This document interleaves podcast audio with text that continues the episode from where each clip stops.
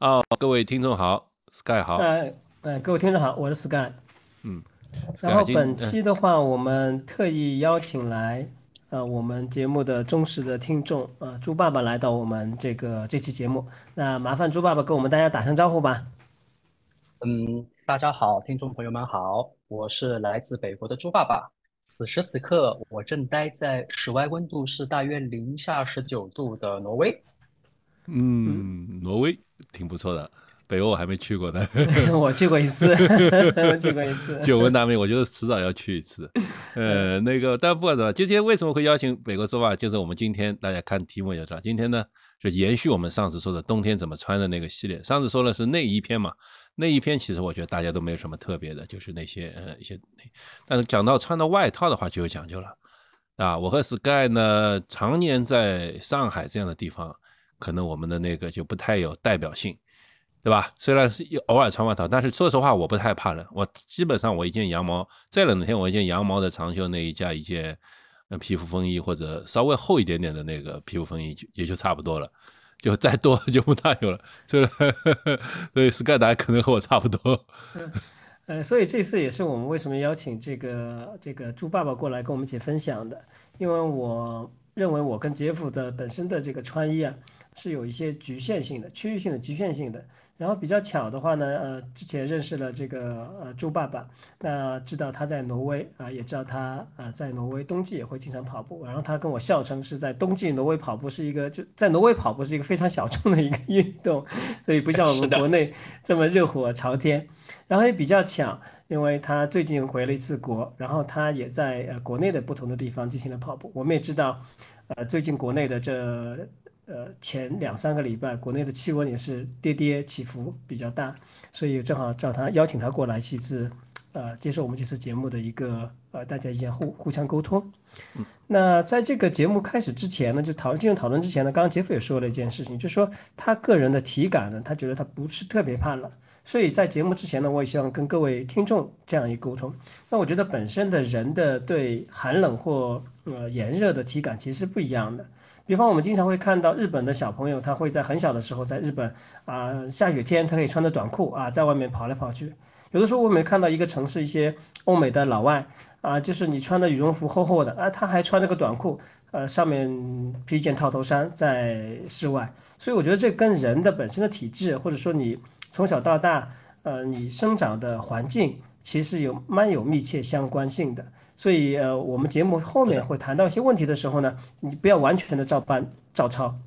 因为还是要跟你自己体质来的。那我们比较熟悉的，比方说啊，日本的这个优秀的跑者川内优辉，他就非常适合在这种呃气温比较低的这种情况下进行跑步。他个人也比较喜欢，他的教练也说他比较适适合这个环境。但是，一到非常炎热的时候，那川内优辉就直接就会崩掉。所以川内优辉呢，在波士顿的时候获得第一名，跟这个当时的温度是有非常大的关系。所以这个我在节目之前跟大家做一个呃小小的友情告知。嗯，哎呀，这个 Sky 做了一些防杠说明，就是那个，我觉得这个怕不怕冷这个事情，当然跟你肯定体质有关，但是可能跟人锻炼也有关哈。就是像我这种体型，我就不相对不怕冷。Sky 这个精英体型就可能，对了，我就想问问那个，就是我们其实上次说的嘛，说穿内衣篇嘛，就是大致上我觉得我大概十来度左右或者再低一点点。其实今天我看到气温报的大概是，嗯七八度左右还是五六度左右，我忘了。但是我觉得今天这个气温，我可能穿一件长袖羊毛 T 恤大概就差不多。那我想问问你们两个，就是大概在什么温度你们可以开要准备在内衣外面穿外套了？那个你静音了，我先说一下吧。因为今天的话，我在呃这个跑了一个长距离。那长距离其实呃跟大家讲，其实今天的温度还好啦，今天温度十度以下。我里面就穿了一件普通的这种长袖的，稍微有一点点厚度的这种化纤的这种呃长袖的这个跑步的衣服，外面套了件皮肤风衣。那因为今天没有风，然后的话我出去跑的时候有太阳。所以，我这样的穿着还好，还还比较好。然后我回来的话，就说身体没有那么冷。所以这里面有一个因素，就是说你的温度呃当日的温度，还有太阳的照射，还有是否有没有风，其实是蛮大的区别的。比方现在的外面的话，呃，可能温度呃可能五六度吧，但这种天的话，我一般出去的我外面不会穿皮肤风衣的，因为我觉得会冷，所以这个就是跟呃这个这个当天这个温度还是不是有风，呃有没有太阳，我觉得是有相关性的。嗯嗯，好的，我也有类似的体验，嗯，在这个 Sky 的基础上，我还突然想到另外一个有趣的点。就是我在过去的这大约三个星期里面，我分别在华东地区，然后中国的西南地区，然后又回到挪威这个地方，在三个地方我都有跑步。我后来就开始想，为什么为什么回到国内我觉得会更冷？回到这里来，我觉得虽然温度看起来很冷，但我没有觉得那么糟糕。我第一个反思是，我觉得室内的实际体感温度会很关键。也就是说，当我们在出发开始运动之前，我自己觉得冷不冷，以及结束了运动之后，我整个身上已经有点湿了。完了之后，我突然停下来，那个时候我的体感是最敏感的。在那个时候，我是持续的待在室外，还是立马又回到了一个温暖的室内？这些东西都会对我整个人究竟综合的体验，冷还是不冷，有很大的影响。举个例子，我们刚回到国内的时候，在苏州一带，当时恰好就逢到，呃，降温降到零下五度六度。咱们华南就是江南地区本身室内就不太。普遍普遍出现这个什么地暖啊什么，然后家里的老人又出于习惯，他甚至在家里没开空调。我们的感觉就是室内比室外更冷，我宁可出去稍微有一点辐射，这 是这是稍微有一点辐照，让我觉得暖和一点。所以在那个时候，我在晨跑的时候，我就要穿上一件挡风的外套，让自己产生的热量多多少少可以可以包裹一点起来。但反过来回到回到挪威这边来之后的话，比方说现在此时此刻室外的温度，我看一下啊。室外的温度是零下十一度，这还是有辐照的情况下，因为我家的墙上有一个室外温度的感应器，当有直线太阳光照射的时候，它的温度比空气温度其实是高的。然后此时室内我现在坐的地方的温度大概是十六摄氏度，也就是说我们有大约二十七奔着，干脆说二十八度的温差，所以我可以在室内非常舒服的走来走去。那我在出发之前的时候，我其实整个身上已经暖和起来了。这样我出去，我不需要穿非常厚的衣服来所谓的保暖。随后我只要一动起来，我就会产生热量。我只要让自己的身体保持略要出汗，但又没有出汗的这样一个动平衡，就其实可以很好的保持身体的这样一个核心温度的体感。那这样看过来的话，我即使在这里的环境，我穿的衣服和在国内跑步穿的衣服是一模一样的，仅仅是一件羊绒的贴身层和一件挡风的风衣。当然，在手手套啊、帽子上这个地方。四肢末梢的地方，我还会刻意的加强一点。但抛开这个以外，不是说哦哦，我比较适合，我比较耐寒，所以我就穿的怎么样？其实更大的情况下，也是取决于开始和结束这前后的这样一个温差的怎么说好，一个综合的体感吧。嗯，哎，我我这个有个问题啊，你刚刚说的这个，你穿了件外套出去，那你这个外套是我们平时认为那种皮肤风衣呢，还是比皮肤风衣会稍微厚一点的？嗯嗯嗯，好问题。嗯，就像刚才我说，大家都二位其实反过来知道，就是反过来在挪威这边，在冬天在外面跑步是非常非常小众的运动，但挪威本地人在冬天的户外活动是非常主流的。他们会在户外滑雪，不只是那种就是下山的 alpine 的那种，嗯，那种 downhill 的这个滑雪，还有很多是在冬奥会里边反过来在冬奥会对国内的。呃，观众们进行了一个普及的那个叫越野滑雪。嗯，越野滑雪是正儿八经的冬季马拉松项目。就举个例子，夏季奥运会的时候，我们的会议画面出现了一个动画特效，我开了个小差，对不起。夏季奥运会的时候，最后一个项目是马拉松，基普乔格夺冠。那么冬季奥运会的时候，就是长距离的越野滑雪作为压关项目，那就是冬天的马拉松。那当呃很多人在户外运动的时候，他们是需要手脚同时都要做动作。所以他们身上也会产生热量。在那个时候，如果是职业比赛的运动员，他只会穿贴身贴身的皮肤层；但是在作为呃普通本地人普通的这种运动休闲活动的时候，他会根据自己的运动量大小来选择厚或薄。我选择了他们进行基本强度运动的这种叫几乎是皮肤风衣，但是同样又会在局部的胳肢窝啊某些地方还增加了更好的透气效果的这种这种缝隙或者是网眼设计的这种，你还是算是皮肤风衣吧，但是。当然，在袖口以及领口处，他们会有会有更好的保暖，相当于是扎紧一点，避免我身上的热气一下子就滋溜就溜出去了。嗯，我觉得这个对我来说身体保暖就差不多就够了。嗯 OK，那其实呃，我我们平时说的皮肤风衣跟你刚才说的这个衣服还是有区别的，因为我们的皮肤风衣的话，一般我们以前会推荐大家可能会购买蒙特贝尔或所罗门啊，或者国产的凯乐石类似这种品牌。一般的话，袖口都是那种比较比较简单的这种呃，为了超轻做的。完了领口的话，其实就跟衣服主要的面料是一样的，所以刚刚跟你说的这个还是有点区别的。那我还有一个问题，就是说，呃，你本身你自己的体质，你怕冷吗？嗯，就你感觉我，好问题。我实际上是一个很容易散发水分和脱水的人，所以如果我坐着一动不动的话，我还是会水分会丢失，所以我体温会静下来，会很低。就是我的皮肤体表的温度，其实坐下来不动的时候是非常低的。但是我只需要轻轻的一产生活动，稍微有一点点摩擦，我马上皮肤就会生，我就会觉得很黏、很腻、很难受。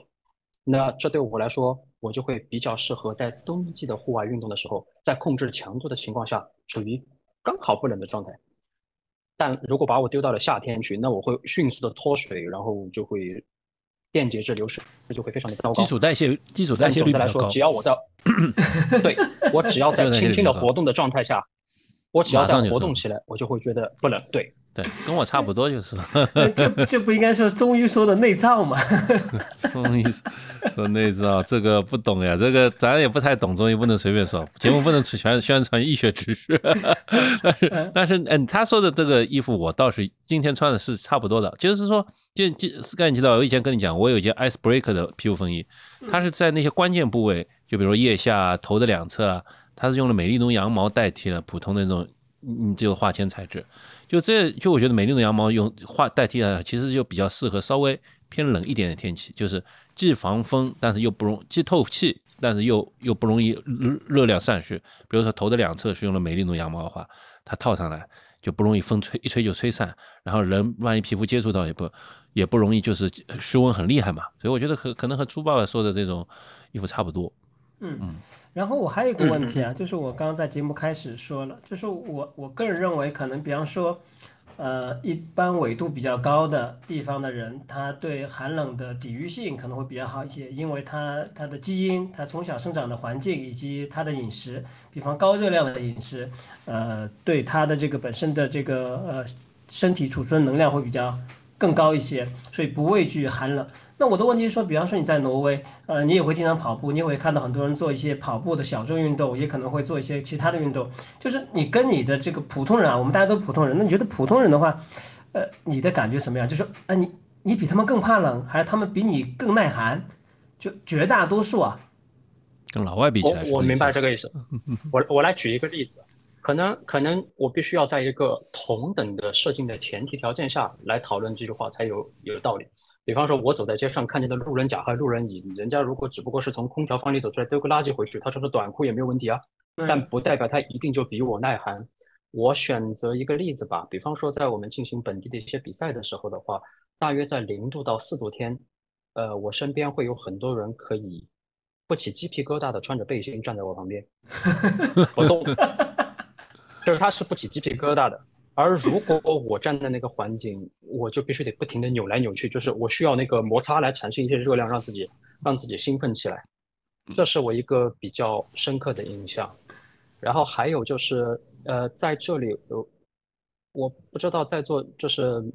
呃，您在关注铁三项目的时候，您可有关注挪威这边的那个叫 Northman？它不叫对 Northman，我知道。那个我每年都看那个东西里面的话。对，那个在峡湾里游泳的时候，那个是在冰冷刺骨的海水里游泳。对，我知道那个才是真正巨大的考验，那种冷的感觉是非常巨大考验。本地人对于这种低温的游泳，他的耐受程度比我们想象中要强很多。呃，我有不止一位的同事，他在自己的 TikTok 里边发那种搞笑的小视频，对他来说是习以为常的，就是在花园里边丢了一个浴盆、一个浴缸，然后当然当然冬天他就会结上冰。然后用锤子敲烂了之后坐进去，然后在里边，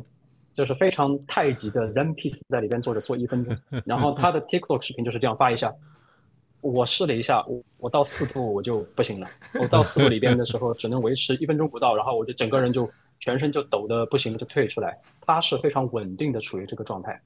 但我认为他能适应这个温度，本身也取决于当它结束了这个运动之后，这也是一个巨大的看起来一动不动，但其实是一个运动哦。它的新陈代谢等等这些东西就在飞快的运转，让它的血液流通来保持身体的温度。它结束了之后，又会回到一个很温暖的环境里去。所以如果仅此而来看的话，我觉得当然本地人有他更耐寒的表现，但不代表着我们亚洲人在这里就一定就会非常糟糕或者等等。目前为止，我对自己有一个私底下的小小的这种。歪理邪说，或者说我自我催眠的一个概念，但凡下雨或者恶劣天气，我必定 PB，而且我表现注定很好。也是目前你是另有一个穿的又会雨神，穿的又会，对对对对对，穿的又就是雨神。不不过最近有个纪录片嘛，就是那个雷神 Chris Hemsworth 还是谁啊？叫什么名字？我一下子想不起来。他不是演了其中一部，就是说关于对《剑剑里面的那个，对对对对，大家都看过，就是他在就是冬泳嘛，在冬天，这个其实也是要经过一段时间的训练，一段时间的，还是能适应，人的适应能力很强的，对吧？能适应能力强，所以我刚刚问这个问题的话，也是给我们广大听众呃想呃这个普及一下，或者也跟也就是给我自己一个判断，因为我我我所生在生活的城市呃就是虽然我也看到这个，但是我们也从很多视频上看到，我觉得人与人之间的这个呃差异还是蛮大的。就是刚刚说的，你看他那猪爸爸可能在起跑线上，他可能冻得瑟瑟发抖，但是可能绝大多数的人，呃，他在当地的人可能对这个生活环境很习惯，呃，我刚刚说有很多因素来产生的。所以大家也不要就说，呃，这个怎么说呢？这个就是，这个这个其实是跟我们基因和我们生活环境是有息息相关的，也不要太太那什么，就是觉得哎，别人一定可以做到的，我一定可以做，我不觉得是这样子。这个这个你得不能这么说，我觉得就像冬泳这种事情，其实大部分人去试一下，还是可以，还是可以考，可以可以完成的。你看冬泳有一个是瘦子嘛，这个不另一回事，这个另一回事。我以前读书的时候，我不是读书了，好像上班时候吧，我曾是尝试过坚持冷水洗澡冬泳，就坚持到十一月份，还可以吧？小伙子啊，我跟你讲，那火力旺啊，肩膀上还有两把火。嗯，是的哦，即使是呃，应该这样说吧，就是说，嗯，大家对寒冷的耐受程度就会影响到大家对于。户外活动的时候的衣服的选择，嗯，这是这是很重要的一点。我不自觉的开始，我要开始重新 Q 流程，把二位的这个飞散的话题，我要重新拉回来。我们两个人又扯远了。那个这个主持人，反倒是嘉宾把我们拉回来。主持人跑题了啊！主持人跑题。嗯，那不论是我们是在这个室外的活动，是跑步、滑雪，甚至是疯狂的这种的冬泳等等也好，那冬泳就不存在穿多少衣服，穿不穿胶衣那是另外一码子事儿。那我回到这个外套或者说外套与贴身层的这个的组合来说的话，我觉得我会比较在乎这一点，就是我在出去户外运动之前的时候，我就提前让自己脑子里想清楚，我今天出去是要出一身大汗还是不怎么出汗。我如果选择了出汗，我会在出了汗之后多快回到温暖的环境里更换掉这个湿漉漉的衣服，这些东西会极大的影响我。应该如何选择我跑步的路线，以及选择我怎么样穿穿着？我举个例子，那昨天我在第一次在回到挪威这边来，在二零二四年跑了一次长距离。昨天非常夸张的零下温呃温度是零下二十四，这是空气温度，然后并且这是我们这边的这种气象站，相当于是在人口相对密集的点设置的提供的温度。然后我在跑步的时候，我的脚上的 Stride 上面它也会有一个温度计，我看到的最冷温度是零下二十六度。我走在路上边走边跑的时候，嗯，我当时感觉就非常的冷。全程下来，总共跑了两个半小时左右，我跑了大约两个小时，我好像才觉得我身体产生的热量开始能够足够抵御所有外面的寒冷，然后热量已经怎么说好呢？传播到了我的呃四肢的末梢的地方去了。而在这之前，前两个小时我就就是在真真的是在精神上在做折磨，或者说在在磨练一样的。那这个时候我其实一滴汗都没有，我回到家连澡都不用洗，完全是干的。那这个时候我觉得有一件外套要保暖。OK，我昨天就是就是我刚才举例子说的一件贴身的羊绒呃贴身的运动内衣，然后一件挡风的刚才说的那件呃越野滑雪时候穿的算是皮肤风衣吧，但其实是一个比较耐磨的嗯户外运动的挡风衣，稍微厚仅此而已。衣服是这样子，嗯，衣服仅此而已。嗯，但帽子手套是我在对，对帽子和手套最后我都戴了，其实是两层。嗯，然后我跑步的时候，其实腿部大家都会在意那个什么衣服，其实有时候会忽略腿部。你想啊，当我们在寒冷的环境里面进行户户外跑步的时候，其实我们腿部的那个肌肉和皮肤是不断的这样拉扯、拉扯、拉扯、拉扯。嗯当温度非常冷的时候，其实我们局部的皮肤容易出现皲裂。回来的时候，尤其是我们这种大老粗的老爷们儿们，甚至不像那种姑娘们懂得要爱护自己的皮肤，就是有时候回来会有，哎呦，我洗澡的时候才发现我的腿上某个地方的皮肤其实已经裂开了，嗯，又没有嗯流血，但是会出现那种纹理。裂纹，对对，对这种在小时候，对我们小时候小孩子倒是容易发现，现在我的孩子有时候也容易出现这种情况。其实呢，是因为我们呃腿部上面的一些皮肤，其实仅仅是在稍微厚的一层压缩裤的那样保护，那是不够的。所以昨天我在跑步的时候，我还尽量的，几乎相当于是穿了两条压缩裤，当然不是是长筒的这个叫什么棉袜，然后加上比较长的底裤，这样让我的整个身体腿部相对来说要包的稍微结实一点点。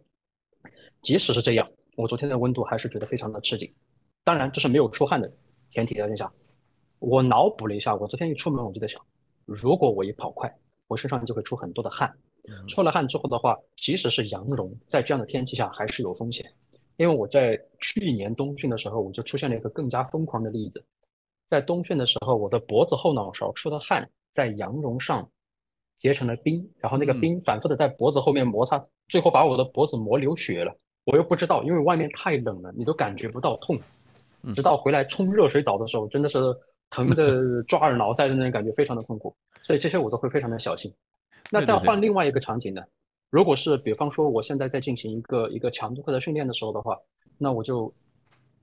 我会考虑一下，我不要去做跑得太远的地方，我会在家附近一个，如果觉得不舒适，我可以尽快的回到安全区，回到安全窝里面来的情况，那这个时候我可以穿的少一点点。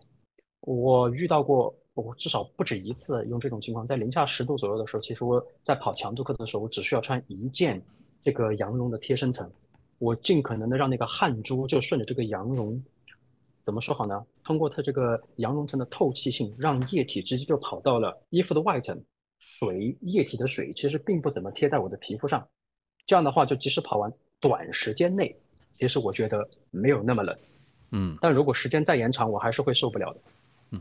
这个这个就是你提示到了，其实我刚才我待会儿说两点啊，就一点就是说，嗯、你说的我我本来想说的很重要的，就是说，其实，在冬天就低温跑步情况下，就是我们一定要注意，就是透，其实它透气问题非常重要，就让那个湿气啊及时排掉，不能积聚在衣服里面。有很多人可能说，哎呀，嗯我冬天跑步我穿件冲锋衣吧，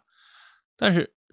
可能大家没有想到，就是冲锋衣有时候透气性不那么好，那湿气会在通会在冲锋衣内层结冰的，就外面气温低的话，然后所以这个这个反倒是冬天的跑步这个透气性啊，比这个夏天可能更重要，这个尽量不要让自己出汗。就是当然，就是这个怎么怎么控制不让自己出汗呢？就是及时的穿衣服、脱衣服，及时穿衣服、脱衣服。你跑热了，你稍微衣服敞开一些，增加透气性。因为就像朱爸刚才说的，一旦冬天这个冷的话，那个就是就是会很容易结冰。实际上，以前我在那个呃呃美国那个东北部非常冷的城市生活了两三年，就是也是零下三十多度，大太阳下面，我骑车那时候我骑车嘛，就是我用脸罩护着脸。我自己都没知道，后来回来停下来一看，我呼出的气就在我面罩外面就结冰了，对吧？就是这个一出气就结冰，一出气就结冰。这个猪爸爸肯定有这个体验，对吧？这对我真的是找到昨天我自己给自己拍了一张照片，就是有一模一样的效果。是的，对对对对对，这个东西其实我就像你刚才说的，宁愿让它再结在外面，其实对我们其实影响不太大。真结在里面的皮肤靠近的话，这个真的是容易摩擦。那第二第二点是，其实我跟我啊啊，我我忍不住插一个小彩蛋。昨天出门的时候温度实在是太低了，然后我一开始用鼻子吸气，鼻毛就被冻硬了，然后整个鼻子里觉得啊有有有根针，我要不断的戳一下，让鼻子稍微温暖一点回来。鼻鼻涕冻就冻的没了 好吧？是的。然后呢，其实还有一件很有意思的，就是我也听过很多这些跑步播客啊，或者跑步这些东西，几乎所有的碰到说大部分不能说所有，这个太极端，大部分都说到会把徒步的三层穿衣的法则引用到我们冬季跑步当中来。就是我一直很想，就是说纠正一下这个观点。当然，得我就是说，其实对我们冬季跑步来说，不要不需要穿三层那么那么那么样子。这个用法不一定涉及到我们平时跑步当中使用了。其实我一直，我现在在前几期节目也跟 Sky 聊的时候也说过，就是我们跑步两层穿衣法就够了，一层贴身的保暖，外面一层稍微防风的保暖，其实对我们跑步来说，因为就像日本香根一传，甚至于他们只要大家前两天都看香根一传，他们甚至于只要穿件背心就可以在在在在冬季就冬季进行跑步了。我们没跑那么快，但大致上两层就够了，三层反倒既累赘，其实容易束缚呼吸，产生过多热量，然后想着也产生问题。这当然了，因为我本身在上海那个和世界上，所以我这么说没有没有说服力。但今天猪爸爸来了以后，他他他其实是也是验证了我的说法，即使是零下二十几度、三十度，其实绝大部分人来说，可能两层就是外层稍微厚一点的外层，或者稍微考虑一下的那个外层，两层也就够了。那并不是三层那么那么。这是个 对，这是一个这是一个很有趣的点。那我就再反增加一点点其他的补充的。你当然可以穿的厚一点，你当然可以穿的少一点。你一旦决定了这些之后，你同时你也要想清楚，我出去训练的时候要采取多么大的强度。嗯呃，我们本地也有一些跑团，也有一个跑团，然后大家聚在一起训练的时候，我也看得见大家是怎么穿的。嗯，当然，如果他穿的厚一点的时候，那位跑者他就会对自己的运动强度提前也做了一定的限制，让自己不要处于穿的太厚又不好及时的脱下来，然后误了一身汗，那会更加的糟糕。说到这个，说到这个，有一点就是，大家在冬季跑步的时候，我还非常想建议这样子，就是如果就像您说的，及时的穿和脱衣服，第一，然后其次是如果您戴了帽子，我不知道二位有没有这样的体验，就是其实我们人的耳朵这个地方是散热效率极高的，如果我觉得热，我又戴了一个帽子把我的耳朵给遮住了，我很快会觉得我的，嗯，怎么说好呢？耳朵后面这个地方会觉得非常的热。那种感觉会让我整个人觉得比较的焦躁，觉得怎么整个人就烧起来了。然后如果我需要降温的时候的话，在即使是很冷的天气，我只需要稍微不需要揭掉帽子，只需要把我的帽子的耳朵部分裸露出来，在我跑动的过程中，空气的流通迅速的就会把我耳朵这个地方的温度向下降温。降温的过程当中，就可以让我怎么说好呢？在不觉得冷的情况下，觉得快速的冷却一点下来。当达到重新的热平衡之后，我再赶紧把它盖住，这些是我在户外的时候非常在意的。所以不只是我们的衣服，我们要考虑什么外套啊或者贴身层，其实我们的帽子还有手套等等这些地方都是会产生热量，同时又会呃怎么说好的需要热量，这是整个训练过程中是一个动态平衡需要调节的。对，我记得前不久那个红红去参加跑者日历的时候，专门提到，就是说在杭州马拉松的时候，有的跑者。他一开始起跑的时候觉得热，直接把手套一丢。等到下半程的时候，开始觉得有逆风，再冷起来的时候，那个手就已经缓不过劲儿来了。这些情况在我们这里非常的司空见惯。对所以如果我觉得热的时候，我可能会把手套露出来，就这样晾一会儿。温度太低，热量迅速就会被抽走，然后再重新再带回去，然后就 OK 了。是，所以相对于所谓三层穿衣法，我觉得一种更合适的穿衣法是那种所谓叫什么热水瓶穿衣法。就是你把这个热量保持以后呢，你要塞个瓶塞子把它热量保持住。所以呢，头上我们一定要戴帽子。就是说，你当然如果你不怕冷，你觉得可控或者离家也不太远，可控情况你可以稍微怎么样调整，这是大家。但是如果你想保温的话，你一定要戴帽子，把自己头保护住，这是热水瓶穿衣法。然后呢，也同时把自己手给包住，就是至端保暖，对吧？要把热水瓶的盖子盖住以后，这个热水就保暖了。嗯，我们之前有介绍过啊，就是说大家应该很清楚，就是说人的在裸露的地方的话，你的散热最快的是你的头部啊，你的头部是散热最快的。我记得是百分之三十的身体的主要热量还是多少，忘记了这百分比，反正非常高的一个比例，所以是要从头部啊去散热散掉的。所以刚刚猪爸爸讲了，就是说其实在冬季也好，或在比较寒冷的呃季节也好，你的头部保暖非常重要的，就这里包括耳朵、还有后脑勺、还有头顶的部分。啊，这是一个。第二个的话呢，就是说你的这个神经末端，你的神经末端的话，比方就说你的戴手套或者你的穿的跑步的袜子，比方说你用夏季的跑步袜子和冬季，比方你穿厚的跑步袜子，这感觉体感完全是两样的。然后你戴手套的时候，我不知道就是猪爸爸你是戴五指的手套呢，还是戴并指的手套？至少我是戴五指的手套，我觉得很冷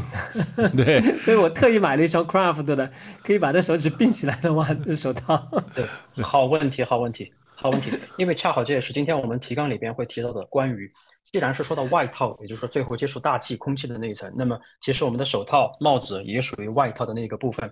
帽子我们讨论完再说一下手套。我昨天有一个非常深切的体会，我昨天一出门就帽子呃那个手套就戴错了。呃，我这里有两款，我家里有两款手套，一款是很厚的，我觉得滑雪的时候也可以用的手套，它是五指分开的。嗯。结果很奇怪的是，昨天我带出去之后，才跑了大概十五分钟，我就知道要出事儿，我赶紧往家里退，因为我们在本地这种情况是并不罕见，就是有人不注重保护自己，结果导致他的四肢，呃，这个什么就是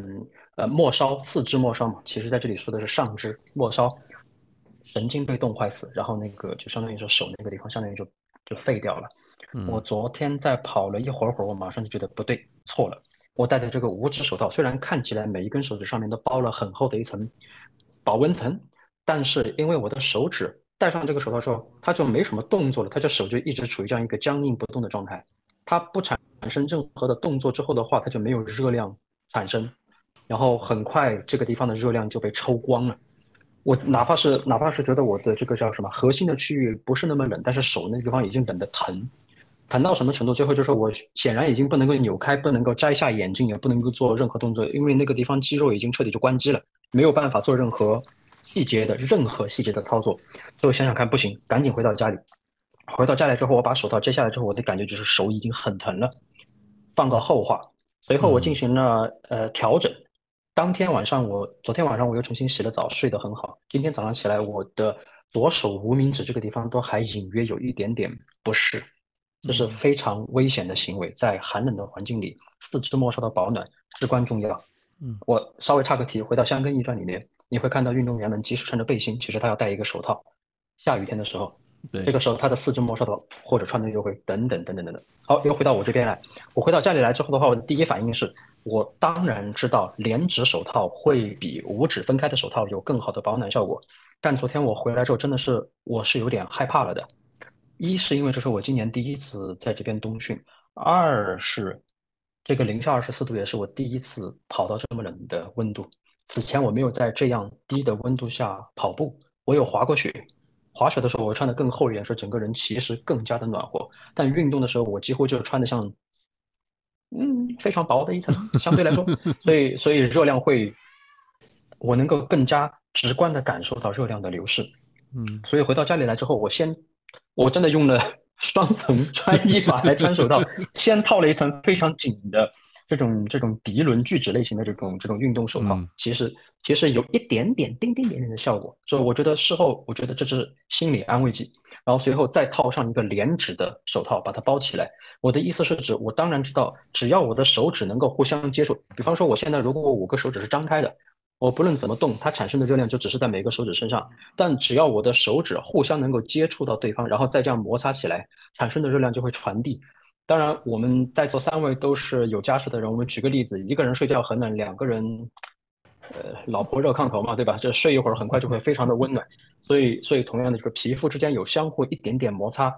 就会给我带来很好的效果。所以，当我昨天回到家里，再重新换了手套，再出去之后，我就觉得，嗯，我就心里就有底了。嗯，好当然，事后事后也并没有很暖和，也是确实是两个小时之后，我才最后觉得我可以非常舒服的跑起来。首先，我介介就补充一下，刚才 Sky 说的那种手套，就是迪卡侬也有的啊，就是 Craft 的更好一些，然后 TNF 也有，就是它是本本来是一种五指分开的手套，但是呢，就是它等于后面后面手背后面藏了一个小口袋，里面有多一个尼龙层。这尼龙层呢，把它拖出来一包，就把四个手指可以包住，这样等于就是把那个呃四个分开的手指之后，就多加一个保温层嘛，就同时也是增加一个挡风层，把四个包在一起，这样可以其实可以极大的帮助你那个保手部保暖。呃，迪卡侬比较便宜，Craft 比较贵，T N F 更贵，但是这这种设计确实是很好的，就是那个呃设计。设计其实说到。刚才朱爸爸说到，就是说它里面加了一层手套，外面加了一层那个是，那加了一层手套，加再加一层手套。这其实如果真的有这需要的话，大家也可以考虑这样两层的手套的方式。嗯，其实我们以前户外，是你记得吧？以前我们讨论户外保暖的时候，其实我们有曾经讨论过一个方案，就是说，如果你在极限环境或者你在万不得已的情况下。就用塑料薄膜或者这种把手指包起来，或者把身体包起来，和外面再穿 保暖层，是吧？这些就是纯完全就是隔绝水汽，把所有水汽都围在身身体身体里面，这样可以极大的增加保暖。就是如果我们家里如果临时应急一下，用一次性手套套在里面，外面再套套上呃普通手套的话，这其实有帮助。但千万记住啊，千万不要把这个次序弄反了。如果你里面戴普通手套，外面戴一次性手套的话，这其实是效果不大，因为外面第一外面这层的一次性手套非常容易薄，其实非常薄，非常容易破，它没有什么防风作用。但是把它保护在里面的话呢，它要帮助我们把手水汽给维持维持在手里面，这是一个应急的方法啊，但并不代表就是好。就像就像那个呃，如果大家用保温毯，就是说平时的时候稍微朝外面伸伸外面套一下。顺便说一下防寒啊，就是朝外面剩下套一下可以蛮蛮暖和的，但实际上这薄薄的一层保温毯又容易撕破，就风一吹又容易抖起来，这个热量都散失了。就是更好的穿法是把它穿在衣服里面，既保护它那个不容易破，然后又把热量围在里面，这样会比套在外面更好。这只是扩展一下的手法说法。那其实说到手套、帽子，我觉得还可以说两样东西，三样东西吧，就是一直短保暖，一个是我们。围脖，对吧？就是可能我不知道朱爸有没有用过，就是我们像像我们 buff 头巾也好，或者羊毛脖子，就是增加一个保暖，就是在因为衣服我们可能和脸之间还会有一个有一个空隙嘛。如果你真的增加保暖的话，可能要用用一个围头巾围脖把这个脖子围一下，甚至于有时候天冷起来把包括一下鼻腔，包括一下口腔，因为这空气太冷了。这个到的这个鼻腔里头会会很刺激，就像你用那个用那个围脖或者用这个围头巾围一下的话，会舒服很多，对吧？帮你稍微过滤一下空气。是的，是的。嗯，我这里的我这里的这个实际的经验比这个还要更严苛严苛一点点。呃，我们的感觉是这样的，就是如果我在冬季户外跑步的时候，我们的颧骨这个地方，这里反过来，嗯如果被吹到冷的时候，这里会我会第一时间觉得那里非常的冷。但反过来，帽子它是不会盖住我们颧骨这个地方的。对，不会在脸下面。围脖可以盖住，围脖可以盖住脖子，但是颧骨这个地方也不够。所以我，嗯，昨天在进行冬季跑步的时候的话，我实际上戴了一个几乎是帽子围脖的结合体，戴上去之后就像那种忍者一样，或者说蜘蛛侠那个感觉一样，就是眼睛那个地方会露出来，然后这样就把我的脖子到这个下颌骨这个地方全部都包住了，至少我吸进去的冷空气。通过我的脖子往下走的时候，脖子那个地方其实已经在开始进行温暖，已经在升温。我觉得这对我来说非常非常的重要，这也是我们这边的小朋友冬季在户外活动的时候一定会戴的。你别看他只戴了一个普通的帽子，其实他帽子里面还套了一个这样的，从脸部、脖颈、下颌全部都是包住了的。还有更夸张的版本是把整个鼻子这里也戴住，那看起来非常的滑稽，我不喜欢，所以我不用这种款式。嗯，是的，是的，我我其实有一件那个 Outdoor All 的那个衣服，就是它连配滑雪滑雪用了，它不但有帽子，而且还有个护脸，把它歘拉起来就可以把鼻子给给包住的。嗯，这个就是那个原来我们说啊，就说这个这个呃，戴上去以后就像那个那个强盗帽一样的那种，对对对对，打睫毛，对不对？打睫毛，打睫毛。这滑雪一定会用这个东西，因为实在是这个对，然后。还有呢，其实我其实有一个点啊，就是不知道大以前大家聊过没有或者怎么样，就是其实我觉得，其实冬天稍微偏冷，鞋子也蛮重要的。我其实一直推崇一个观点的，就是说，呃呃，怎么说呢？呃，就是因为我们夏天的鞋子嘛，或者夏天训练鞋子就是比较透气、比较排汗。那其实这样的鞋子在冬天是不是完全适合的？冬天可能要穿厚一点鞋子，因为其实跑起来的话，脚也蛮容易出汗的。包括虽然我们会用羊毛袜或者什么样，但是我有时候推崇就是我说，像 Gore-Tex 这种防水鞋不一定是，我不是说就是就我就举个例子啊，就防保险不一定适合是在夏天穿，或者是或在下雨时候穿，那反倒适合在落下雪天穿，或者在寒冷天穿。为啥？它可以帮我们额外增加一个呃防风的层，挡风层，对对对，给帮助我们保暖，对吧？那个不知道朱爸这方面有什么体体验吗？你的平时跑鞋的话会有些考虑吧？嗯，结果我在鞋子方面只有一双非常特殊的鞋子，其他都是普通鞋。我先说普通的鞋子，我我即使是昨天跑步，我也只不过是穿了一双 Nike 的那个 Invincible，然后还是那个 Flyknit 的那种，其实是编织网面的。我觉得只要袜子那个地方稍微穿厚一点点，然后袜子和小腿那个地方做到了比较好的保暖，对我本人来说还很 OK。因为虽然看起来外面是冷的。但是因为它太冷了，所以空气里边的湿度也比较低。嗯，其实体感是可以接受的，更不要提我们的脚步是不断的在反复整个身体运动最厉害的部分就在那个角度，所以它产生的热量也会快一点的到达。我倒是想说我的另外一双非常奇葩的鞋子，嗯，是钉子鞋，请给我打断三十秒钟，我就把它拿过来。你去打，你去吧。我我跟 Sky 先聊一会儿，就是为什么我会有想到这种就是鞋子方式，就是 Sky 你记得吧？有一年我们去冬去冬天去杭州越野跑，杭州越野跑就是下雪了嘛，那个呃就是我脚冷的要命，然后后来就觉得就是因为有有一些雪水渗进去了。所以就觉得这样子特别，这脚就比较冷，对不对？对对对，非常非常的非常的有难度。是的，是的。嗯，你让我想起了今年十月份阿姆斯特丹比赛。呃，我们十月二十九号的阿姆斯特丹马拉松，在起跑之前三十分钟下了冰雹，下了雨和冰雹，所以地面最后砸在地上的是冰水混合物。然后，然后当时起跑之前，我们站在那个 A 区嘛，大家全部都是你知道穿的上半身已经。遮羞布级别的，然后下半身那个鞋子都是能有多大孔多大孔的，然后 然后那个鞋子踩在冰水混合物里是最惨的体验。我我现在我手里拿着的是我在这里冬训的时候用的一双，我觉得是这个是叫什么？呃，天花板级别的鞋子。它首先这个鞋子是呃 Asics 的，它的这个叫 Gel Fuji Fuji Setsu，嗯，是那个是它的越野鞋系列，嗯嗯。越野鞋系列，但是它的下面是带钉子的啊，它不是普通的越野鞋，它的嗯，它在这个怎么说呢？缓冲层里边的时候，它进行了一个平衡，它的 EVA 中底的这个层要薄一点点，它有更厚的胶底，因为胶底很厚，所以它可以在胶底的凸起的地方打上了一二三一些钢钉，大概十二个点，对，大概十二个点。我喜欢这双鞋，甚至超过了我的另外一双所罗门的那个这种。冰面上的鞋子，因为它在我的前脚掌上这个地方，我容易发力的点上有非常多的这种金属点，让我扒地在最滑的情况下扒地的时候也不容易打滑。然后更不要提这双鞋子就是刚才您说的是 Gore-Tex，所以我可以非常定心的让在跑在冰雪混合物的路面上。嗯，我来举一个例子哈，如果室外的温度非常的低。那么其实是不应该出现液态的水的，大部分都是固态的冰，或者说是冰的沙子，它其实体感是粉尘状。然后如果地面出现了积雪了之后，这个地面就会变得凹凸不平。所以实际上你在跑这种类似于干爽的越野路面，因为它地面是这样凹凸不平，而且有点松软松软，随机变化。但其实那是在一个比较干爽的越野路面。这个时候我发现普通的鞋子，事后发现普通的鞋子。还是可以的，你只要不要太用力的发力，太用力的发力还是会出现打滑。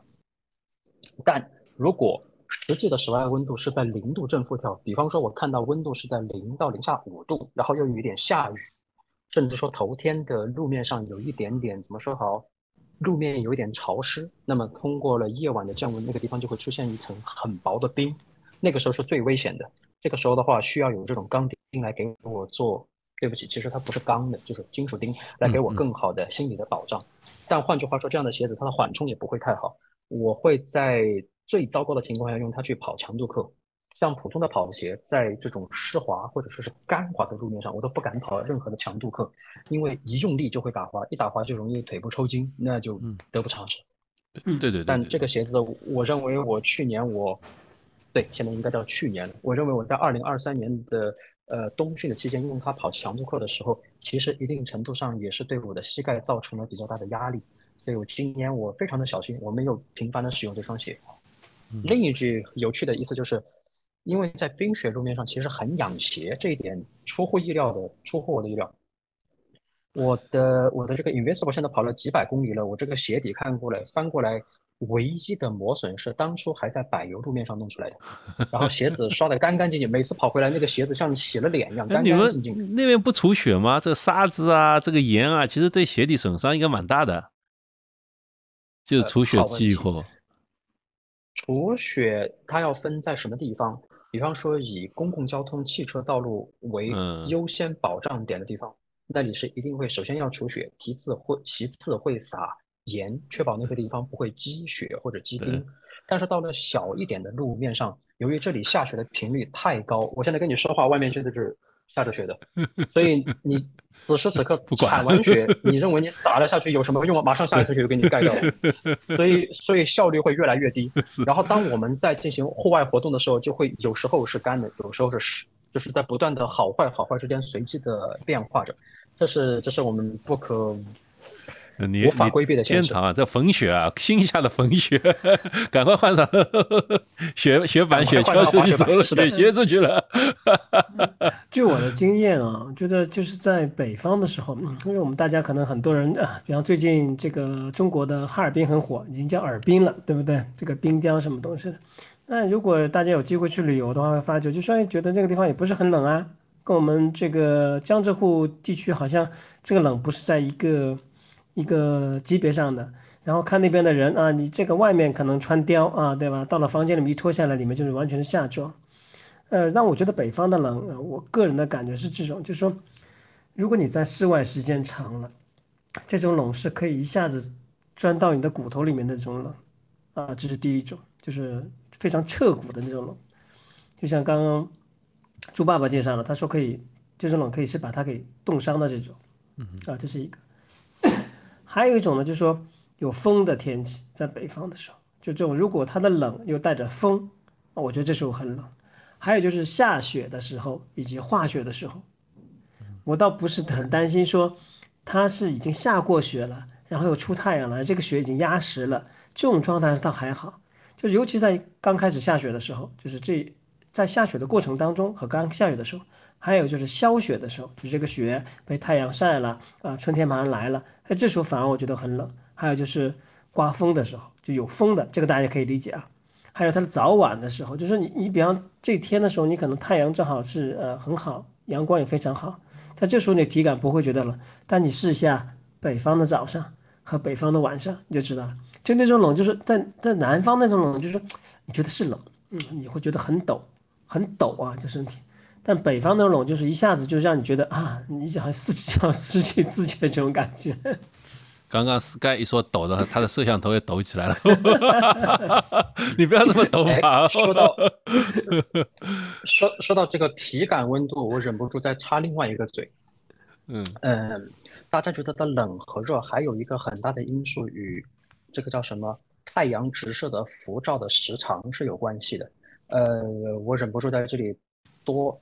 啰嗦几句，因为听众朋友们有的是在国内的北方，有的是在国内的南方，然后甚至有的是国外，比如说老白和我都是在国外的。嗯，那么我们在不同的地方的时候，每天或者是每一年不同的时段，能够接受到的日照的时长是完全不同的。如果此时此刻我说，Sky，请看一下你在上海那边的温度怎么样？你打开的这个 App 里边，它会告诉你最高温多少，最低温多少，但它不会非常详细的告诉你。这一天二十四小时内有几个小时是处于这样的温度，几个小时处于高温，这是综合这个综合的时间的呃综合时间范围内的温度，其实是受太阳出来照了多长的时，照了多长的辐射给这个地表有一个巨大的影响因素。我举个例子，嗯，即使是昨天的零下二十四度，我的室外温度计贴在我的这个房子的墙外墙面上，它是迎着太阳直射的。室外温度计告诉我说，它感觉零度。嗯，我在房子的出门口的地方还有一个这个水，呃，对不起，煤油的温度计，就是液体老式的温度计，那个地方是终年不被太阳直射到零下二十五。这是同一个房子，两个温度都是真实的温度。嗯，也就是说，当我出去跑步的时候，当我在出去跑步的时候，当我在。太阳阳光下跑步的时候，尽管说 OK 温度是什么零下多少度，但很有可能我的体表被阳光直晒了之后，那个辐射也会为我的体温带来一点额外的暖意。又或者说，当我跑跑跑，突然跑到了一个丛林里，跑到了阴影里去，没有阳光直射的时候，那个温度就是彻头彻尾的冷。这些都是有巨大的影响的。那么在北方的听众朋友们，当他在进行户外跑步的时候，我想如果能够选择在白天。那是最好最好的情况。当然，如果实在是迫不得已要在夜晚出去的时候的话，您恐怕还要基于这个所谓的天气预报里边，还要做更多一点的后备的准备。而如果是在室外，呃，在在白天在户外跑步的时候呢，恐怕没有那么的糟糕。这些都是要需要一个综合综合的考量。但又换句话来说，如果你都跑到哈尔滨去，你为什么不多花点时间去看冰雕？干嘛还在外面呼哧呼哧的跑呢？违反违反本能啊！所以就是说说两点啊，就是第一就是说，其实说富二哥分享，我觉得有一点那么的，就今天其实早上我后来查了一下，今天早上我们气温预报四度，那四度是很低温了，所以我穿了呃内衣和皮肤风衣出去。那而且我平时是跑苏州河边的，那苏州河边有有时候风大嘛，风河边总会风大，风大再加上吹在身上会特别冷。但实际上今天风很小，并不大，然后呢太阳晒得也暖暖的。那到最后我甚至有一段路还把把皮肤风衣脱掉，零下四就是四度啊，把皮风衣脱掉了，手套也摘掉了，然后呃就穿着那个羊毛羊毛长袖 T 跑。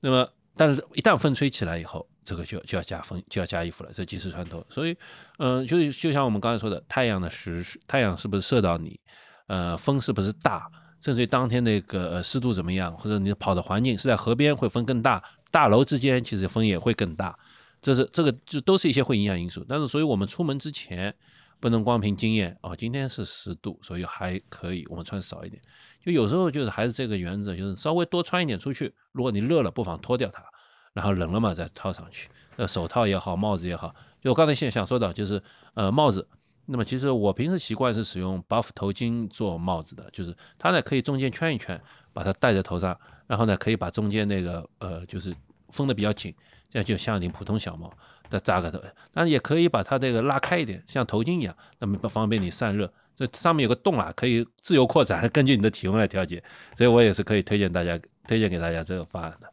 就是呃，是及时调节吧，不能过说光凭那个呃经验，就有时候该放弃的时候也放弃。像猪爸爸说的，虽然我们今天说冬天怎么穿，虽然冬天怎么好，但是客观来说，真的那么零下那么冷，或者真那么冷的话。还是选择室内，在外面冰雪路面好，在外这个分确实是容易受伤，对吧？这个是的，是的，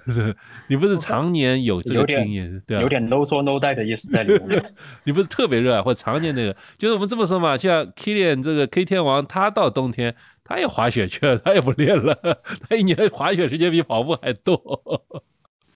嗯。所以刚刚听了大家听了这个猪爸爸和杰夫说的，嗯嗯，我忽然想到另外一件事情，虽然稍微扯开一点，就说呃，猪爸爸刚刚介绍了，其实，在太阳的辐射下啊，你的即使室外的在阴度呃就是背阴的地方，一个可能是一个真实的温度，在辐射向下，那你的温度可能会升高很多。然后呃，杰夫也说了，就是如果在这种情况下，相对是比较恶劣的情况下的话，你还是要为自己多准备一下。那其实，在猪爸爸讲的时候，我忽然想跟大家说一件事情，就说什么？为什么越野比赛长距离的，它一定会有要求强制装备在管？强装是的。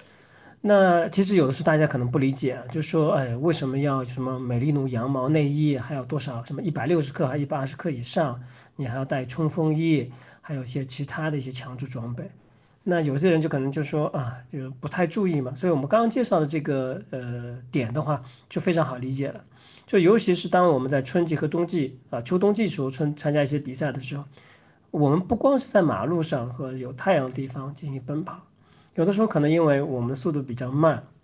或者我们距离比较长，其实我们有一段路需要在森林里面或者在山里面啊经过的时候，或者又到晚上的时候。其实这个温度其实跟你本身的体感温度是非常，就是或者天气预报的温度是相差非常多的。其实这些装备，这些强制装备是可以保护你的，所以这个是我要要跟大家稍微普及一下的啊。也趁着刚刚猪爸爸说这个事情，可以大家可以更好的理解，哎，为什么会有这样的一种情况？那我接下来想请问一下猪爸爸，就是说你会在脸上贴胶布或在肚脐眼上贴胶布吗？来保温吗？啊啊啊！又是一个好问题。嗯，肚脐眼是我反过来最敏感的地方。呃，如果是在比赛的时候的话，确实会在肚脐眼那个地方贴一个绩效贴，或者是就是一个方大一点的创可贴就 OK 了。对，我是真的有在 有用，呃，有用。而且更好笑的是，我出现这个情况是在夏天，就哪怕是在夏天，因为我出了很多的汗，那个汗淌在我的顺着我的衣服往下流，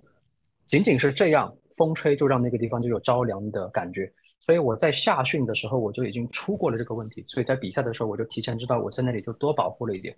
当然，现在网络已经非常的发达，小红书也好，或者微博也好，微信也好，看见了很多精英运动员，或者说网红们，他们都会有这些小妙招来提醒我们。所以当我发现他们也做了类似的事情之后，就哇，异曲同工之妙，我也觉得很开心。不过您说的脸上，对不起。脸上这个地方是一个盲点，我我觉得你恰好 Q 到点上了。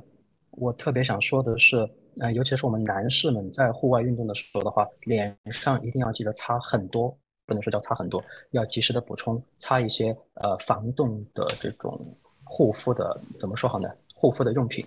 嗯，如果你去看，你去购买这种嗯护肤用品，我们从从最糙的那个概念来说，什么大宝 S O D 蜜这种又便宜又好用的普通的水性乳液的这种这种这种这种护肤品来说的话，其实它是含水分比较多的。我反过来我发现这种含水分比较多的这种其实是乳液状的，在这种寒冷的季节效果不是很好。这个时候如果特别冷，我反过来要用类似于其实是凡士林的变体。几乎是回到了早一点的那种百雀羚那种级别。其实百雀羚那种膏状的东西，其实是其实石蜡状的这种这种怎么说好呢？是呃油制品，是油为主的。这种油脂涂油脂层涂在我的皮肤表面，其实相当于是给皮肤盖了一层外套上去。就好像我们在户外运动的时候，其实鼻子啊什么面部有一些地方它是完全裸露，全程裸露，没有办法的。那个时候。那个地方因为太冷，所以那个地方的毛孔其实已经关掉了，不太会有太多的汗水从那里出来。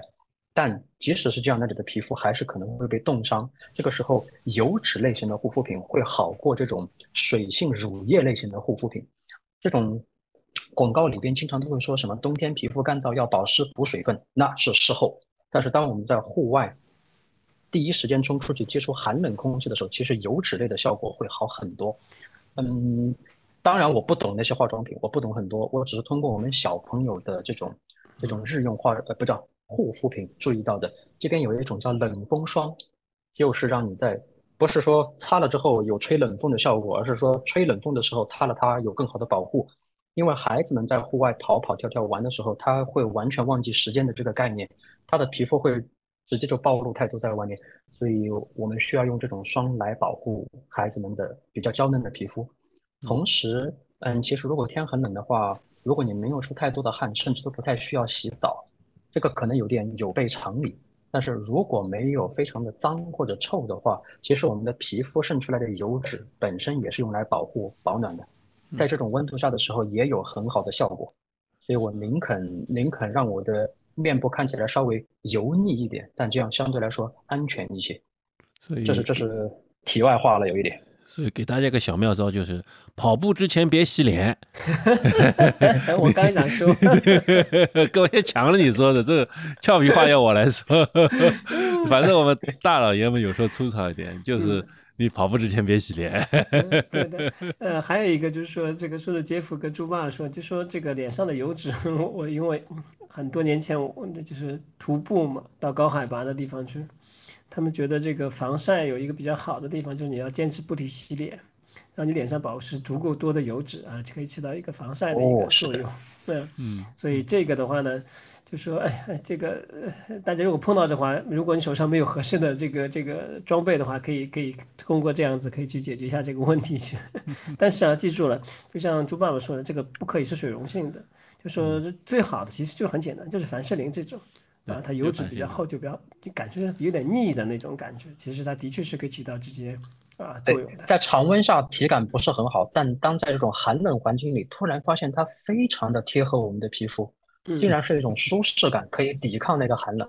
对。然后刚猪爸爸说了，就说哎，很多时候你可能剧烈运动，你没有出汗，然后你的这个呃呃回家可能也不用洗澡。呃，大家可能在江浙的这一带的话，我们呃比较难难难难理解。但是如果大家有去过像中国甘肃这种地方，大家可以理解了。它的其实日照就在夏天的时候，它日照是非常厉害的，辐射非常高的。但是它的体感是非常好的，就是你身上就是你感觉不到这种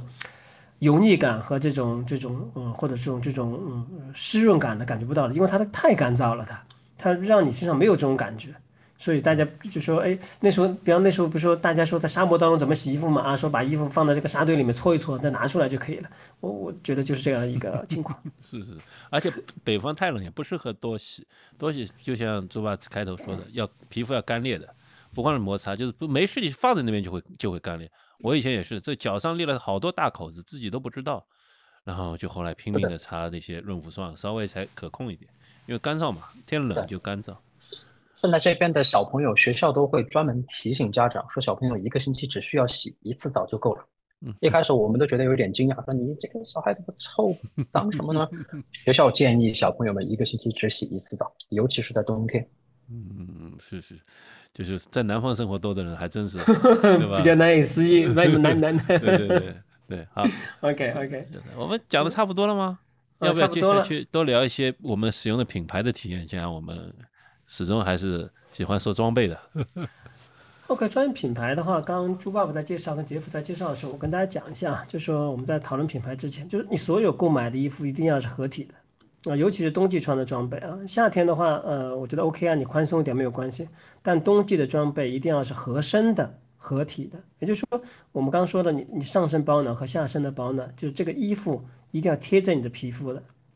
这是非常非常重要，在这个当中，就当然你不用太紧啊，太紧会很不舒服。太紧太紧影响血液循环也不好。对对，对吧？就是你你千万不能选宽松的啊，就太宽松和太紧的都不可以啊，就非常不好，尤其是宽松的啊，千万就是这个呃衣服，无论它什么面料，那美丽奴羊羊毛也好，或者化纤的也好，或其他的合成面料，这个面料一定要贴着你的呃肌肤的，这是非常重要的一点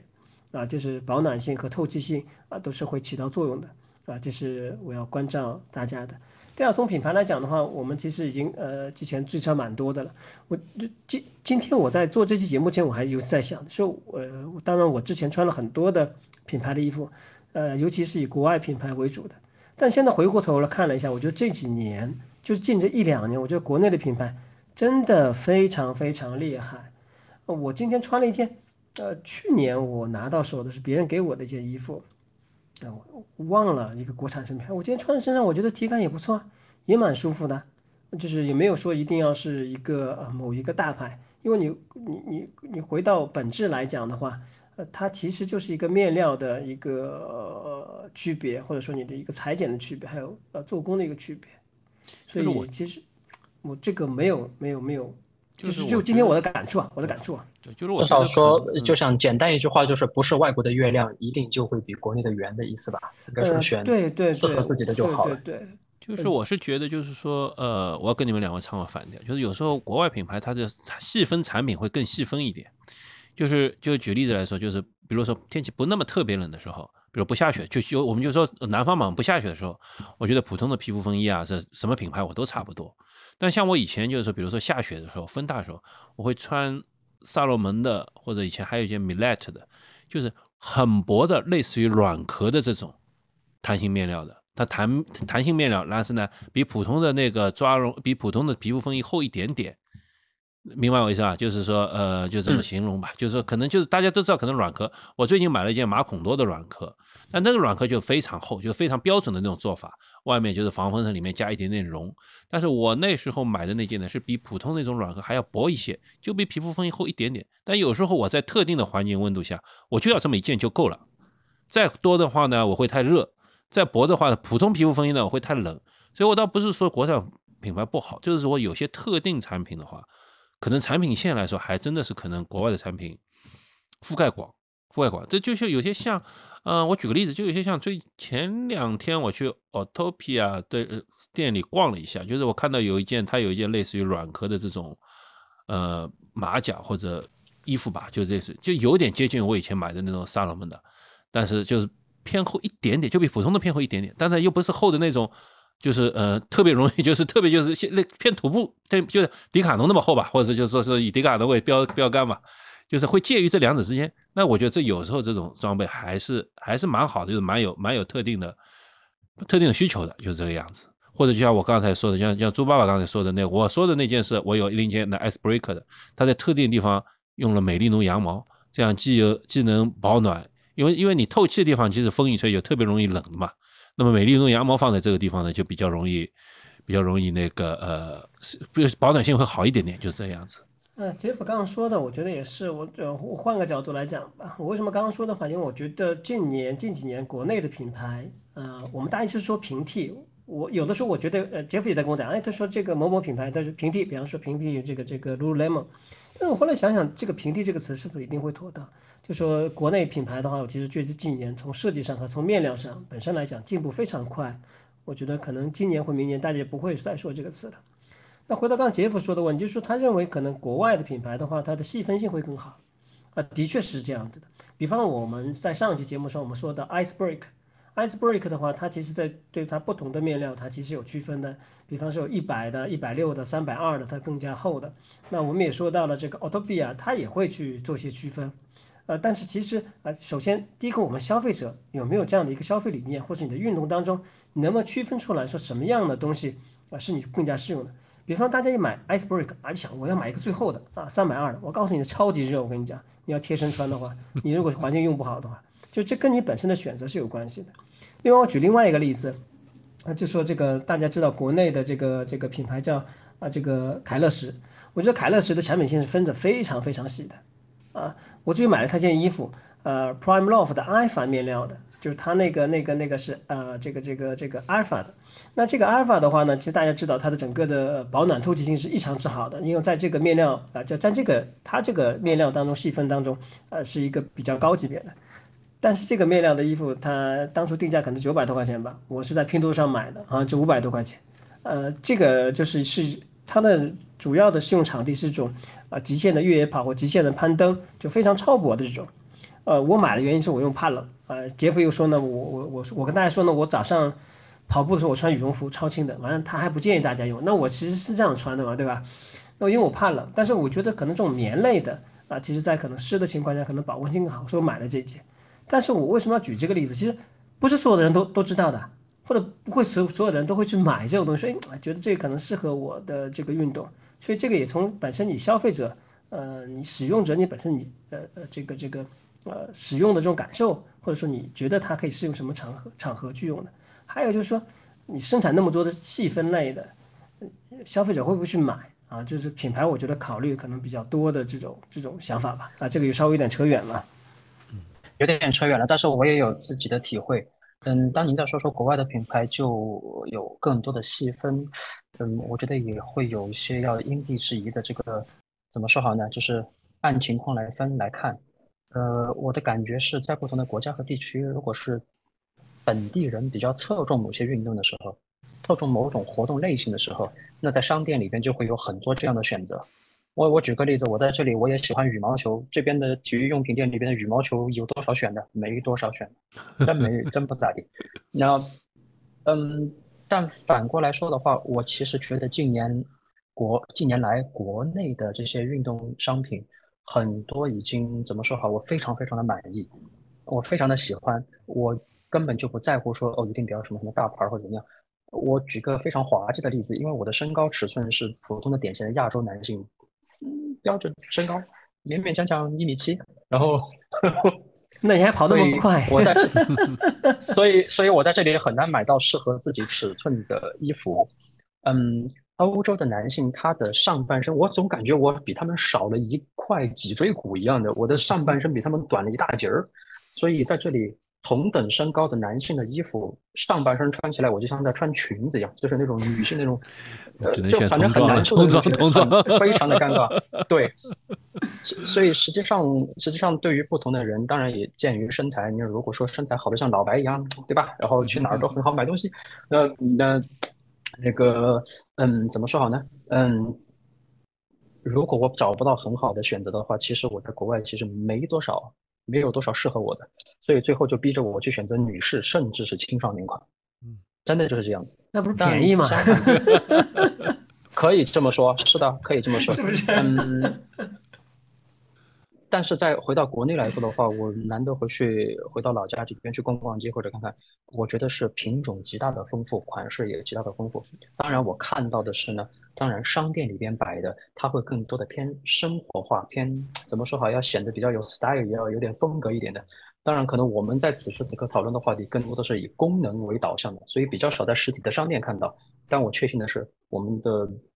网上购物、嗯，在线消费等等这些的条件，真的是我自己的感觉，呃，国内是远远的吊打了国外很多的。所以我到现在为止，我夏训或者秋季穿的长裤，其实是国内的品牌叫奥尼杰。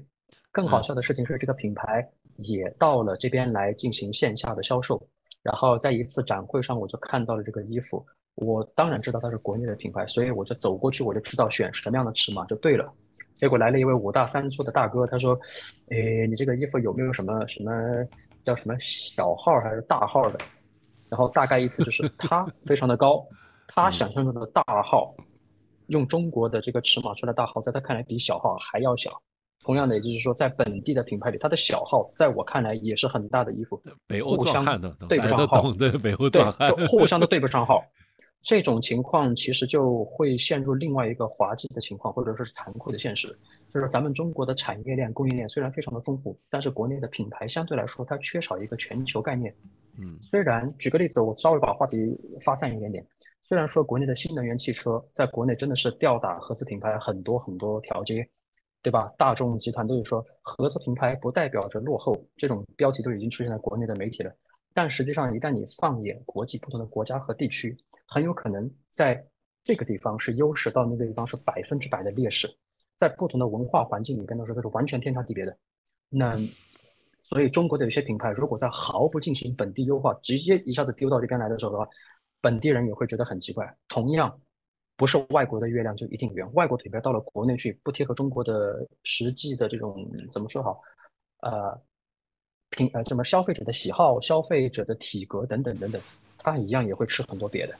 嗯，这一点的话，我觉得大家都互相引以为戒。我我自己私底下，就像刚才我看到今天我们讨论的话题里边，提让你列了很多的品牌，我看了一下，嗯，一二三，大约十个品牌里面，我实际上只有迪卡侬，我在国内就在用的，扫龙门，然后我用了一点点，然后还有一个叫猛犸象那个 Marmot 那个东西，我自己没有，我爱人有。哦，我就只有这两个，其他的都不是这些品牌，我其他的只是用着很普通的、很普通的品牌，并没有一定的这种，就是说非什么什么不买的这个概念。我更看重我在选择衣服、裤子的时候是什么样的材质，以及是否贴身，这就很尴尬的，我需要试了之后才明白。我也导致了我们这叫什么消费比较迟钝，没有那种说一口气买了一堆回来，然后不行，再这个退那个退的。这一点我好像在这方面我觉得很重要一点啊，迟钝。呃，这个猪爸爸，因为你在挪威，你知道吧？因为我去挪威那个地方，我感觉一个很深刻的，就是大家好像对穿衣这个 这个颜色啊，非常佛系。没错，没错，没错，就是说，嗯，你看不到，就是当然每个人的身材都是非常非常棒的，也又是高海拔的，对不对？只是每个人都很漂亮，但是你看那个衣服啊，我的天呐，没有颜色的感觉。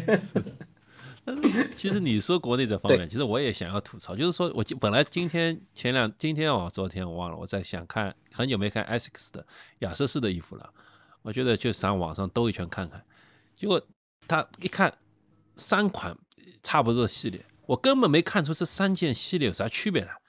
你让我全部买来试一遍再退回去嘛，我其实也挺烦的。就是像一般上班族嘛，你买来以后，你还得约人来上门取货，啊，你不一定是在你你有空的时候他来，对吧？然后那么，其实我也觉得有时候也希望就是说有品牌把这些东西都集中一下，把它放在实体店，就是啊试一下，这不太好啊，试一下也不一定买，但是但是其实试最后说过来之后，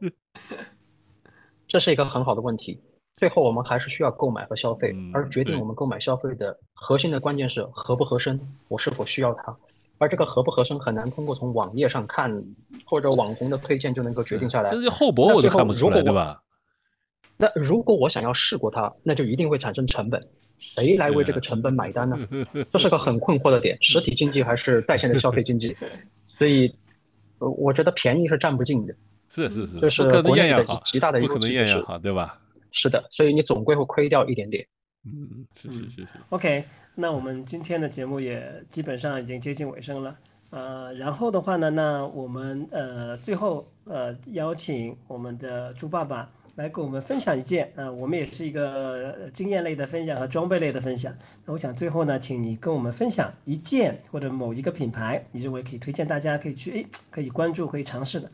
比方刚刚你说奥尼杰，我你我听到这个东西的时候，我就一下很懵逼。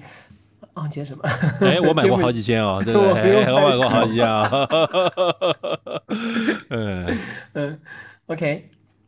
有没有什么特别中意的东西推荐一下给我们？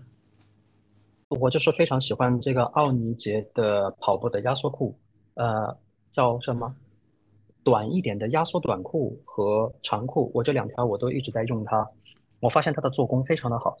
我把它进行横向比较的，反过来是那个叫 Gore-Tex 的公司，那个 Gore，G O R E 那个品牌，那个品牌很奇怪。其实这家公司它自己产的产品，总的来说做工真的很一般一般。它之所以出名，就是因为它很早早年的那个专利，那个 Gore-Tex 的那个纺织面料。嗯，我此前我就说，哇，这个一定是很大品牌吧？买回来之后发现，不仅不耐穿，而且不是说 Gore-Tex 这个纺织面料，而是说 Gore 这个品牌下面的这些压缩裤，长裤还是短裤，买回来之后发现，嗯，不太穿，很快就磨坏了。可是奥尼杰的这两条裤子，从嗯，怎么说好呢？无缝的无缝的压印，然后布料之间的衔接以及松紧度，更不要提，适合我们亚洲人的这个身材、尺码的这些的裁剪，我觉得都是完美的贴合。所以我目前为止，这个冬天我在国内的时候不太冷，我一直在穿这条裤子，我觉得非常非常的好。不一定是要好的品牌，好像怎么怎么个贵的才好。当然。国内品牌现在做的质量好的时候，其实它的价格也不便宜，这一点我心甘情愿的愿意去买单。好了，这至少这个猪爸爸说动了我，我一会儿就马上在淘宝上看看奥尼杰。可以啊，那个我最近深爱耐克那条那条那条 ADV 的那个长裤，对吧？对，我如果如果奥尼杰做的好的话，我觉得我也可以去买一条。看看。我现在抛连 Lululemon 和那个什么都抛弃了，我觉得耐克是我心头最爱。其次是其次是内道，对吧？我也支持内内道。然后我在我在跑鞋的时候，我在选跑鞋的时候，我确实截止目前为止还是坚定不移的站在 Nike 的这边。嗯嗯。但是在衣服穿着的时候，我选择要稍微要要散漫一点点。恐怕我只在比赛的时候会稍微找一件稍微好看一点的酷一点的牌子，然后我会穿着它。但平时训练的时候，真的就是要要随意很多。说白了，也就是穿着一件小时候的秋衣到处外面乱跑的那种样子。你们阿尔法三代买了吗？可言。你们阿尔法三买了吗？买不了的，买不了的。在一月四号那天的时候，我还在赶路回来的路上，在路上看就已经售罄了。Sky，你准备买吗？或者买一双啊，肯定买啊。是阿尔法三代，对，阿尔法三它还没出来呢，它公款还没出来，但是现在不是很多网红也拿到了吗？还有很多内部的先拿到了吗？反正在线发售已经出现了，是吗？国内有没有？国内没有，国内没有，国内耐克的 APP 还没有出来。国在国内卖最多还是 Next Percent，那呃 Next Percent 三代，不是阿尔法三代。而 Next Percent 三我今天看了一眼，已经挺便宜了，就是六，就就一千块钱不到了，反正，嗯，好吧。OK，那我们随便闲聊啊，嗯，是什么？那我们今天差不多时间到了。我想问，嗯，我还有一个最后一个问题想问，那大家在国内买到这些或者是在挑选这些品牌的时候，有没有什么机会可以上路去试穿呢？我不知道二位有没有看到黑影前不久在关注这个香根的时候，他有一期的视频的 vlog 里边提到，在 Nike 在日本的那个店是要求试穿的这种就是用户。你可不是在店里试穿，请你到外面去跑了三公里，至少跑三公里再回来，要求他要在路上去试穿。国内有没有类似的这样的服务在国内提供？没有，no no no no，没有，这个我就是不带。我跟大家讲一下，那杰夫我们说过嘛，就店里面肯定没有。就我觉得中国的话，品牌其实不论国内品牌、国外品牌了，我指的是啊，其实在服务上面真的要好好，因为中国的喜欢跑步人太多了。我记得在滨江，你记不记得有一个有一个。阿迪达斯的一个，阿迪达斯那个店，那个那个有试穿嘛？我知道有试穿跑鞋，对对。但据说是那个款式已经太老了，新款不上了。对对。然后上次你不还吐槽过嘛？就是这个试穿也没有人去管理的，也没人去打扫卫生的啊，穿了就放到那边了，脏不脏不拉几的。对对对对。是，但是这个我知道，日本也好，美国也好，以前我美国买跑鞋或什么，他说一个月之内随随便跑，一个月之内不满意拿来退换都可以。这个中国还有很长的路要走。是的，嗯，但。他当提供这样服务的时候，其实一定会在价格上面要把这个成本要吃回来。我也是在因为这个原因，所以我在这边选择的是 Nike，因为我在这里就可以具备一个月在室外可劲儿折腾、可劲儿作，对，直到试到不满，直到试到满意了为止。所以我花了大概大概大半年的时间，才找到了如何穿 Alpha Fly 的这个鞋子的窍门等等等等。在之前就是买一双回来穿了二十几天，不好意思，我再退回去。然后，但是 但是。我就是老老实实按原价买的，这里没有什么折扣可言。对，这个就不需要折扣了。我觉得这种服务我绝对不要折扣了。OK，好的，好的，好的，好的，好。那今天不多闲扯了，谢谢谢是吧非常感？谢猪爸爸来 当我聊得们今太开心了年的第一期嘉宾啊。嗯，好的，因为其实我们大家知道，因为我们今天预约了蛮多跟猪爸爸的。第一个，我们想接下去可能晚些跟他做几期这个 Stride 的这个功率训哎，练哎。我新的一代 Stride 这快的话，下周就要拿到了，这周或者下周拿到了啊，就已经今天星期天的吧，应该下周快的话拿到我也可以试了，我也终于也可以试了，你也是有 Stride Duo 的人了，对吗？我再去借一个了。可能可能今年的晚些这些节节目，我们大家可能还会跟猪爸爸一起来合作做这些节目，也非常啊、呃感谢猪爸爸来到我们的节目当中，非常谢谢，也谢谢各位听众。嗯好，谢谢谢谢谢猪爸爸，谢谢你。包容我说这么多口误，然后也包容我这么啰嗦。哎呦，我觉得你今天很放松啊。然后看你看你屏幕上闪了好多气球啊，看了闪了很多的，太可爱了。好的好的，好好，谢那谢谢大家，哎，拜嗯，拜，再拜，谢谢谢谢拜拜拜。拜，哎。嗯，拜拜。